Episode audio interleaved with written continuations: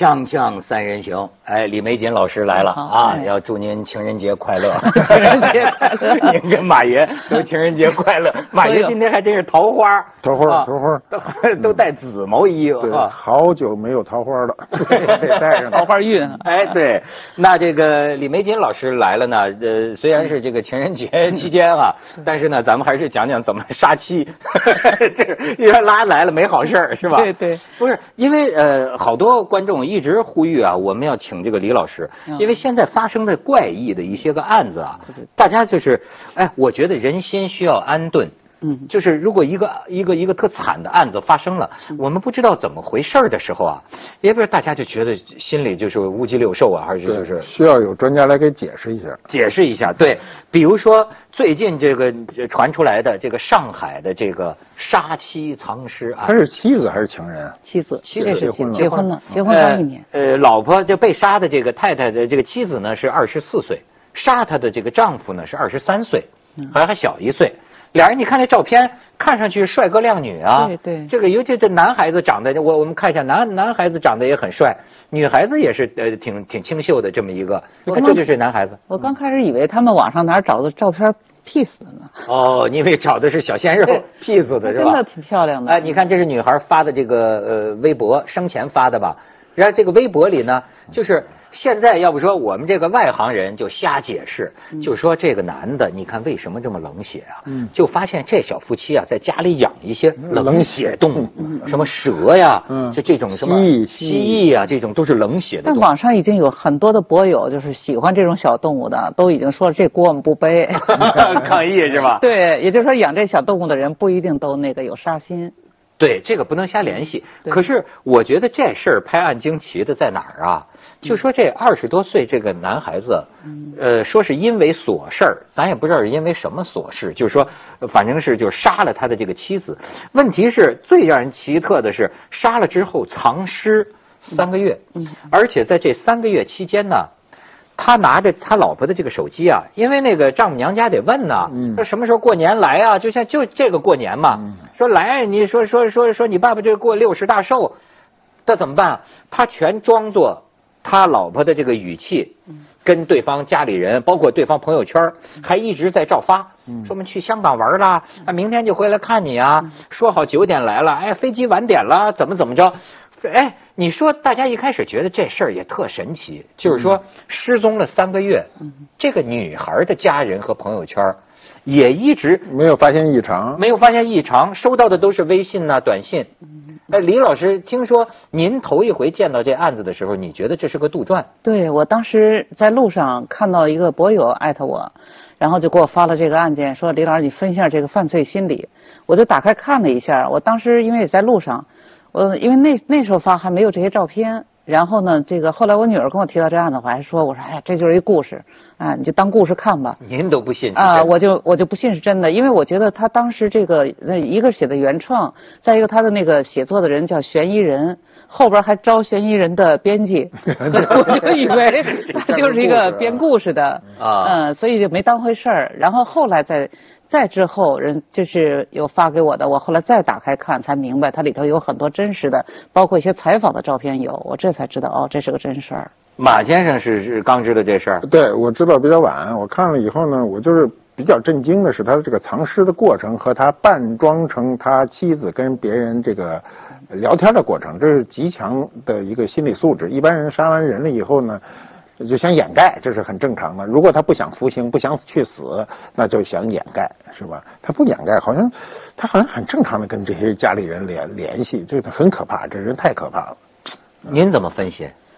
嗯，因为这个案子现在很多细节不是特别的具体，但是在我们来看，就是因为我们就是遇到研究这个就各种案子多嘛，所以这种稀奇古怪的事情非常多，因此这个案件我看也是见怪不怪。也就是说，它仍然在我们研究犯罪来看，它也是一个就是应该说是虽然说极少数吧，但它也应该是可以发生的。嗯嗯，那么这里头呢，他实际上这个我刚开始也是有几个点困惑，就是说，呃，第一呢，他怎么能瞒这么长时间？第二，这么长时间他为什么把尸体送出去？为什么想办法还就一直放在屋里头？我们都知道，一般杀完人以后都是用一段时间全碎了以后，逐渐的扔出去。哦他是等于三个月一直在家里放着吗？而且而且他那房间好像还很小，我看，很小，了个草图。他把它放在那个晒台上了。对，所以这个过程呢，我我后来再看一下他整个的案情吧，大致上我是这么一个判断，也就是说，呃，他们俩结婚也就时间不长，应该说呢，两个人呢都不是特别的成熟，也就是说，这个呃男孩呢，我觉得是属于那种比较娇宠的。嗯属于那种张嘴就来，但是没有实话。然后呢，做事儿呢就是话在前头，动作在后头，就跟不上。所以这种人就属于什么呢？就是我我就是有很多犯罪人都有这个特点，就是真到较真儿的时候，他什么也干不成。那么他结婚以后呢，他可能也面临生活压力，所以挣不上钱是他主要一个问题。然后，但是他又能花钱。那么那个女孩呢，属于就我我个人觉得她是属于在比较好的一个家庭当中长大，就是比较善良，心地也比较好，所以她就属于那种爱上这男孩以后吧，就真心实意对他，但是她肯定会不满。这个过程当中，我认为他们俩一定有冲突。这个冲突，这男孩到最后就烦了，他又不知道有别的办法，那于是他就想要把这女孩弄掉。现在我就搞不清他是预谋还是当时，为什么呢？因为他是先让这女孩辞职的，啊，他让她辞完职说我要去有点香港。预谋，有点预谋的这女孩辞职后没多久才遇害的，所以他这个举动让我怀疑他是有事先准备的。就不见得有一种概念叫激情杀人，就是就当时吵起来就给对对，失手弄死那个是完全没准备的。但是她这个女孩是辞掉小学工作的，她是小学老师嘛，嗯她是辞掉老师工作然后遇害的。然后现在这个冰柜是什么时候买的我不清楚了。如果冰柜要是在这女孩死之前买的，那就更证明这这男孩是预谋。哎，但是在什么样的情况下，比如夫妻有矛盾，这当然可以。在什么样的一种情况，假如这人不是个疯子的话，嗯什么样的情况下使得他认为必须杀了这个人？呃，应该这么讲吧，就有很多不成熟的人，当他和来和这个来自人的这种冲突的时候，他第一个想法就把你干掉。嗯你知道这个每个人都有杀人的念头，我说过对，啊，这个但是有杀人念头的不犯法，因为每个人都会有。在激，就是说你一生中，呃，我看一个笑话嘛，就是说这个夫妻俩，就是婚姻是怎么回事？他说夫呃，就是夫妻俩一吵架，然后一个人就恨不得杀了他，就出去买枪去了。买枪的路上呢，经过菜市场呢，一看到老婆喜欢的菜，又买回来了。买回来以后就把买枪这事儿忘了，隔了几天又想杀他，又出去了，就呃循环往复，就这么一个概念，就是杀人这个念头。是很非常正常的，就就出现。但是我们的道德和法律的制约就是防止你这个念头变成事实嘛。嗯，呃，每个人都有，你也有过。你我不相信你没有过杀人的这种想法。嗯，你说都没事，我杀了你这句话不能判你刑的。打我是有过，但是杀人的念头你看不是说那个夫妻之间，就是生活之间，比如有个人我恨不得杀了他，这种人多极了，你知道吗？不可能说你没有这种念头。这个其实杀人呢是很多不成熟的人他解决麻烦的一个重要的就是第一个考虑的方法，比如灭口每个人都有吗？啊，你像大学生也有这种问题。然后呢，这个很多就是经商的。啊，还有包括那就一些犯罪人了嗯，对哎，他就觉得如果我留下你，我危险，我就把你杀了。嗯那你杀了他，你更危险了。对呀、但是他那是后面他不想那后一个危险他认为他能跑掉，或者这事儿不被人发现。那你像这个人，他这呃三个月，他是想着一直能这么瞒下去吗？呃，目前来说，就是我我对他这个问题也比较困惑，但是我我有一个大致的判断，也可能就是说他曾经想一块儿死，但是他又没有这个勇气去死，嗯，这才是他后来没有做后边那些事儿的原因。哎，那是什么原因想一块呃，儿？有很多这种情况，就是说我把你杀了，然后大不了我自己一死吧。嗯嗯，就是我我以前遇到过类似这样的案件啊，就是对，但是他当他把另外一个人杀，杀别人很容易，杀自己很难，因为他疼啊。嗯。然后过去过去两个人一块儿去自杀，死一个的都是那个，就有一个人不坚决。对，你比如我原来我年轻的时候在出版社碰见一个，就两个人就是，呃，为了爱情，因为当时不能结婚嘛，就其中有一方是结婚的，那时候不像现在，这个当个什么小二小三的就完了，那时候不可能有这事儿，这两人就一块儿去去自杀。自杀的时候呢，就是一个是被裹挟的，一个是特别想死的。那特别想死的人就把那药全喝了，那个不不太想死的人就喝了一小半儿，所以他最后就没死了是是是是。就他内心不坚决嘛，这个就出现这个问题了。我也我也发生，身边也有发生过这种事儿的。你 喝半瓶的，对，喝半瓶就俩人一块约着死，然后那个那个特鲁，咣咣全喝了，一般还都是女的全喝，男的喝半瓶还喝小半瓶，就是闹一肚子完了，真是。对，然后对，但这是这就是就表示一起要去呃死的对对，但是你说的这种是相杀呀，对哎，他现在挺时髦，说一词儿叫什么“相爱相杀对，我现在就不知道这孩子是怎么死的，这个女孩是是勒死的还是怎么？据说是掐死的。掐死的啊，对，就是她不是动凶的。这个是因为现在这些细节都不都都不知道。对，但是呢，就是说这个，我我觉得他说两人争吵发生的，因为这个部分呢很难说需要我们就是需要法医来检验才能知道，因为犯罪人总会找这个有利于自己的方式去说，所以嗯，现在所说的这些说法都不能作为我们分析的根据。您看这个男女之间啊，夫妻之间呢，包括情侣之间，哎，我有时候发现有一种啊，就叫。锁定关系，嗯，你你比方说哈，有一种情况就是说这个咱俩朋友，哎，就是说你做了对不起我的事儿，那我离你远点完了，或者说生意上你这人不靠谱，咱以后永远敬而远之，不做生意，可以离开。但是好像啊，涉及到这个感情或者男女性格呀，我有时候就觉得这个里边夹杂着一些人的一种极强的控制欲和占有欲，就是按说咱俩感情不和就。呃，离嘛可以不在一起，但好像又不是那种心情，经常是啊，我也不要，我也不想让你呃去找别人，你还就得跟我这么弄，就是要相爱相杀，好像就是这种互相锁定，互相锁定，就是说天天我见过那样的，天天打的不可开交，嗯，可是呢，真要说走了走了啊，说一万次分手。但是呢，或者是他走不了，或者是最终这个人也不能让他走。这种人不可怕。我原来我们家，我有个年轻的时候有个邻居，就是天天打，打的时候那夫妻俩骂的那个那叫难听，因为那过去那楼道都是通的，一骂谁都听得见。然后我老婆还说 说他们俩以后怎么过日子，骂的这么难听哈，就是正为他发愁。那小两口挎着肩膀垫身子拎着油条回来了，人家自个儿没事对，这种往嘴上抡圆了说的，不怕任何人知道的这些人倒反而没事没错。就怕他面上不敢说，全部是心里的。我看那男孩那刚才那叼着烟那感觉就都是这类的，还有刺青，你注意了吗？对，冷血动物。锵锵三人行，广告之后见。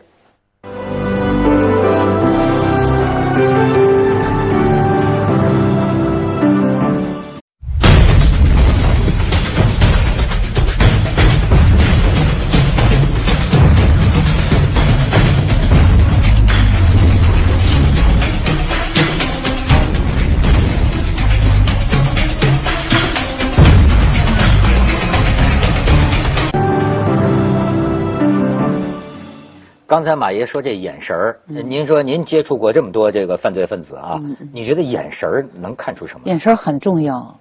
嗯，有些我我接触的一些学生哈，他也是少数民族，他坐在那儿的时候，他他看着你的那个眼神，你觉得是一眼能望到他的心底，就非常的纯净。嗯，是。嗯，然后还有一些人的眼神呢，就像那什么一样，就是说他是。躲在后面的，有时候我在新闻当中看一些啊，少数民就是一些国家，像中东那些地方，有些人领导人出来，他那眼睛在里头闪烁着，你就觉得这个人，你很难把握他内心是什么样的想法。嗯哦，都在后面，所以人也是这样，有的眼神能看到。我觉得这个男孩的眼神是有一点点问题的。对，我我碰到过一个一个预审预审员，他跟我讲，就是因为他是很有名的预审员，就是看审过很多案子。他就讲，他说那个那个一个大案子，好久没逮着人，逮着人以后都不是他进去看，他都不是这人。然后另外一个人进来以后，他说：“你看我眼睛一看，他说就是他。他说先没审我就知道肯定是这个人了。然后后来我觉得这事儿很抽象，对不对？大家都觉得这事儿你还是凭证据，但是在未来的最后预审呐和破案过程中，确定就是这人。有的人是经过训练可以掩盖的。”对不对？比如你是个间谍，那你有强化训练，但我们大部分人很难。就是你犹疑的时候，你眼神儿；你坚定的时候，你喜欢的时候，来眼冒冒冒光，这是一国宝，你来眼冒光，你有时候你想躲都躲不过去。哎，那您比如说这个，我不知道您家庭情况，比如假如说您有个女儿，哎，领回来个女婿的时候，您看看这男的眼神儿，您就能断一断。嗯，这只是一个其中一个印象吧。其实这个我们社会心理学研究当中就有研究这个社会认知的。这个社会认知很重要一个就是表情，嗯，当然还包括他的言语声调以及他的动作，嗯，这只是一个角度。那比如说，要考要是考女婿，不能光这一个角度。但是眼睛乱转的人是很可怕的。我我历史上碰就是跟你说话时候那眼睛乱转的人都比较可怕。一个是眼睛乱转，一个是在看你的时候，你能感觉他还在想事儿。哎呦，哎，这个这个眼神就是双重的了，就他看着你，但是你 你感觉他还在琢磨别的事儿。没错，我就是这样啊。每天每天我不是看看你，看看他，然后你们说话，我得想想快去广告了嘛，所以就表现出闪烁，还真是。但是我就是说，您给大家提个醒，比如说，呃，配偶或者是什么，或者有人，他将要做出这种事情的时候，从表情、从外表的一些迹象，能有什么可以规律吗？其实中国历史上有很多很好的一些方法，比如说这个老丈人要跟女婿喝当酒，嗯就选女婿一定要先事先喝个酒，嗯，因为这个就是好像是诸葛亮的话吧，说灌之以酒，观其人性嘛。嗯，对你只要啊人在酒后，嗯他的那个表现是很本真的。啊，有些人他没喝酒的时候人模人样，喝完酒以后，有的人特别好，喝完酒特实在，就想着帮你做好事儿。有些喝完酒吧话多，有些喝完酒就睡觉了，但是也有些人酒后无德，嗯哎，所以这就是考虑选女婿一个很重要的方法。先把他麻翻了。对不是，对对对对对，所以有个很重要的词儿叫酒德。你跟酒德不好的人喝酒是一个特别烦恼的事儿。那那酒品等不等于人品？呃，这这个那不敢说啊，他现在不能这玩意儿这太笼统。打但是酒德这个事儿，如果酒德非常不好的人，你比如我说一个人哈，我过去的一个同事啊，他现在已经不在了，所以我们可以说在都不好意思说。他最后怎么死的，我可以说吸毒过量死的，这个没有什么可说的哈。他当时每次喝酒喝大。喝大呢？喝大有一次喝酒喝得太大，我就把他拽到我们家，因为我知道他一定最后以吐出来为为为为为为终点。嗯，那么我就不敢让他进呃这个屋里，我就搁在门厅那儿。门厅那时候家里还有那个行军床，邦当打开一个就把他摁摁在那儿。然后你知道半夜十二点的时候，那我眼瞅着我太太站在身边，当时就看着他。当时那时候也不是太有经验，他就开始脸冲天呀、轰的一下就全吐了，全部盖在脸上。就我说一张披萨饼全部都在脸上，很可怕。一下我就把他揪过来，因为我怕他窒息嘛。对对啊，因为很多人就是这么吸入对就是这么死的。对对从那以后我才知道，就人醉了以后一定让他侧着。啊，绝对不能脸冲天，他是没有任何知觉。这种人就是每次都给你惹惹来无尽的麻烦。他从一开始就是开始恍惚，开始胡说，开始什么什么都什么事儿都干，哎呦，这就没控制，沾点酒，没自控力有的人特别张狂，没有自控力。对，在张狂的时候，他有时做的一些行为非常可怕。比如说，呃，就是包括那个有时候在外边你看挑衅的，你包括这次咱们春节期间有一个警察这个遇害的，对，那几个一看，我当时看一看那新闻，我就说这又准是遇到酒徒了。嗯，就是酒后啊，那种有借酒壮胆儿，就很多人他都是这种特别嚣张，就你能暴露出他另一面。对，能暴露他的但是真实的一面。但是平常生活当中呢，那我我我我我我就有这种问题了。就比如说，你看这种杀妻案啊，包括情侣之间的互，就是咱们说这个相爱相杀，您觉得为什么会有这种现象？就是说两口子啊，明明打得一塌糊涂，但是又不愿意离开，或者说不能离开，这这往往就造导致绝境啊！就是说我非弄死你，你就永远属于我了，或者说你也不可能走了。那过不好，为什么不分开？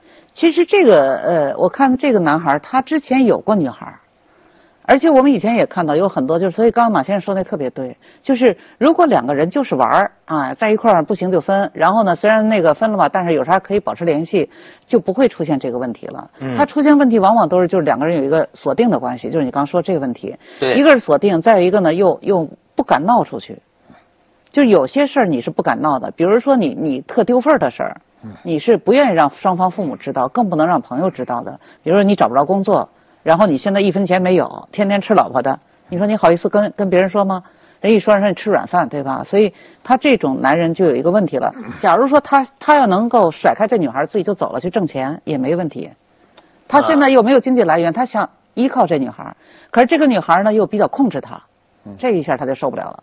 那如果杀了他，更没法依靠他。不，他就他就觉得这日子没法过下去了，所以当你要在跟我吵架的时候，嗯，而且我们还发现一特点，一般杀老婆打老婆的男人，基本在外边都不是男人，哦，有就特这么一个，怂的人，他才会对亲人特别的凶。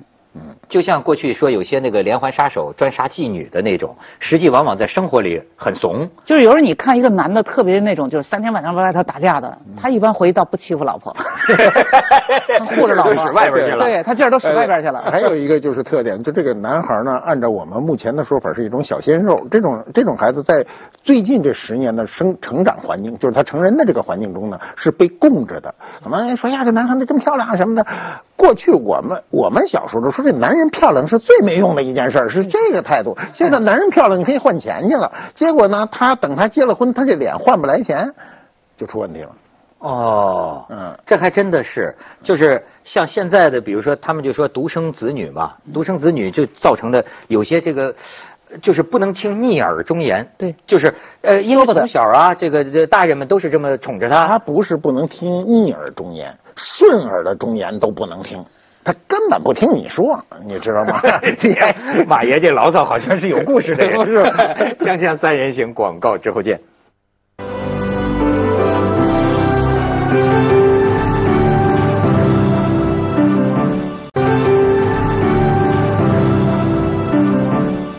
看这里，我们有一些零星的信息，就是说，呃，两人刚开始交往，哎，呃，都是手拉手，给亲属的印象是很幸福，其实是假象。然后呢，这个凶手曾经写保证书啊，这是有这图片，写保证书。呃，这个在女孩遗物当中，凶手签字写下一封保证书，保证书显示凶手承诺不跟其他女性联系啊，嗯，呃，然后呢，就是家属认为可能有出轨和暧昧的情况。这个女孩的同学认为呢，凶手不靠谱，说那个呃呃，原来呢还会失踪几个月，像西藏人间蒸发一样，这个这样的男人不可靠。之前呢，呃，这个男生二十七八了，正当工作也没有，说去西藏回来后有半年时间也不找工作，网上购物都是信用卡刷的，小杨还帮他还信用卡之类的。但是呢，那这跟梅金老师刚才判断都差不多。哎。但是为什么这个女孩，这女孩看着也很漂亮的一个女孩，为什么女孩非要找他呢？太容易解释了，她长得漂亮，就是你宣传的小鲜肉，终于弯弯着一块到碗里来了，那那那那不喜欢她喜欢谁呀？像女孩对这种外表很在意的。不像我们年轻的时候，我们我们年轻时候的女孩是在乎对方的才华，外表不重要。马先生，咱们的好时候过去了，都过去了，没了。其实这个也是现在这个年轻人他们在找对象过程当中的一种变化，就是说有些有些孩子吧，比如说就想找一个大城市的，嗯，对吧？有些呢他就想找一个帅的，嗯，对。一般呢就是说自己都满足的时候，他往往就在乎的是外表了。嗯，如果这女孩她的条件很差，她就希望找一个有钱的，嗯，所以。这个女孩呢，我个人认为她可能就是生活比较顺境，因此她就一下就看上了这个男孩了。从外形上来讲，她比较满意。所以说这个问题啊，就就我就说到这个，最近英国不是也出了这么一个事儿吗？嗯。你看那个女孩好像叫什么？那个呃拼音叫毕西西，嗯，毕毕西西，就是中国留学生，嗯，被打死了。给生生给打死了。那个男孩子，嗯，看上去也是个小帅哥，对，而且是空手道，练练练练空手道，好像有有有图片是吧？我们可以看一下，就是 练练空手道，最后就是他不是打他一次两次，你看这男孩子看着，嗯，也很帅，对，哎，有一种说法就是认为，你看，专门找这种小帅哥，哎，他就迷他迷这个。好了，甚至可以被这个小帅哥一次二次打，身上最后发现几十处啊，对，被打的不是一次两次的下巴啊，甚至这个女孩还去掩饰，就脸上有淤青，拿化妆品掩饰。但是这就是问题啊，他为什么不离开他呢？被打成这样。这两个案件虽然是有区别，但是我们看到这俩女孩的很相似，就是他们有很多共同点。什么共同？呃，就是。从小家境比较顺，然后呢自己比较善良，属于那种就是呃我们叫温室里养出来的花朵，所以他对这个社会的这种对人的了解非常少，因此呢就是也比较任性，自己选一个相信别人。其实这个以前我特别强调善良，但是我真的想说，这个善良如果没有脑子，那就是愚蠢，就是很容易被人所所这个。所以这两个女孩她都有一个共同点，就是太轻信，然后呢。把别人想得太好，没有一丁点察觉和一点点自我的那种保护和防护心。那他是不是确实对这个男人也有一种占有欲？就是也是也让让这个这个男的为什么会暴起杀人呢？也是因为这个女的说是老看着他，是不是这意思？我觉得他还是一种爱，他他内心是爱，因为他真的爱这男的。你就包括他，包括上海这个，我觉得这女孩也是这样，她是实际上是喜很喜欢这男孩。然后呢，她只是这个喜欢和爱，然后呢，他没有任何其他的意识。换句话讲，无知。如果他听那个大灰狼的故事多了，他就不会这么单纯了。但是，但是，我觉得还是一个社会的一种刚才说的这种导向，就是他们特别在乎这种小鲜肉式的男人。这个，这个英国这男孩比他小一岁，对，那女孩二十四的二十三。这个也上海这个也小是吗？嗯，也小啊，也小一岁啊。所以呢，按照梅金老师一开始说的，他他们心智都不成熟啊。按理说二我们二十三四都干多少事儿了，那不可能心智不成。我怎么十六岁都比他成熟，对不对？然后呢，这个这个最大的一个问题是什么呢？是就我说英国这个孩子，他这个悬殊差。就经济悬殊差太大，这个英国你谈恋爱给人花一百英镑都是大钱了，您这呼呼上去就给买车买什么，这一下就买的对方没有退路，对方接受了你这么大的礼物，在国外接受一辆车是很大的礼物，那么我就变成退不出这个局去了。但是呢，我认为这男孩并不喜欢这女孩。他不喜欢他，或者说他喜欢瞬间的，都是趋于生理上的，他不是从内心的。如果他要从内心喜欢他，无论如何不能下这么大狠手。这打死可跟勒死是两回事勒死也是很狠，但是他直接的所有的软组织骨，好像骨骼还有折，肋条骨打折，下巴也不知怎么着，那打得很惨。那么这个男孩从内心如果不是很厌恶他，下不了这么重的手。对，我倒是觉得那男孩他是一个一个暴力者。就是那个英国的和这个上海的不太一样。嗯，上海的这是一个就是摆脱不掉，然后又无法那什么他杀，而那个是属于本身就是一个暴力的男人。哎有暴力倾向。实际上对，就是一个暴力。要要是正规的分类的话，他那个属于家庭暴力素质。就是说我们的家庭，他不是指那家庭，就是同居也算。呃。他属于暴力，就是那个他本身就是练那个练练武的嘛，练练空手道的。对。那这种暴力倾向是不是算是一种危险人格？非常危险。哦，非常危险。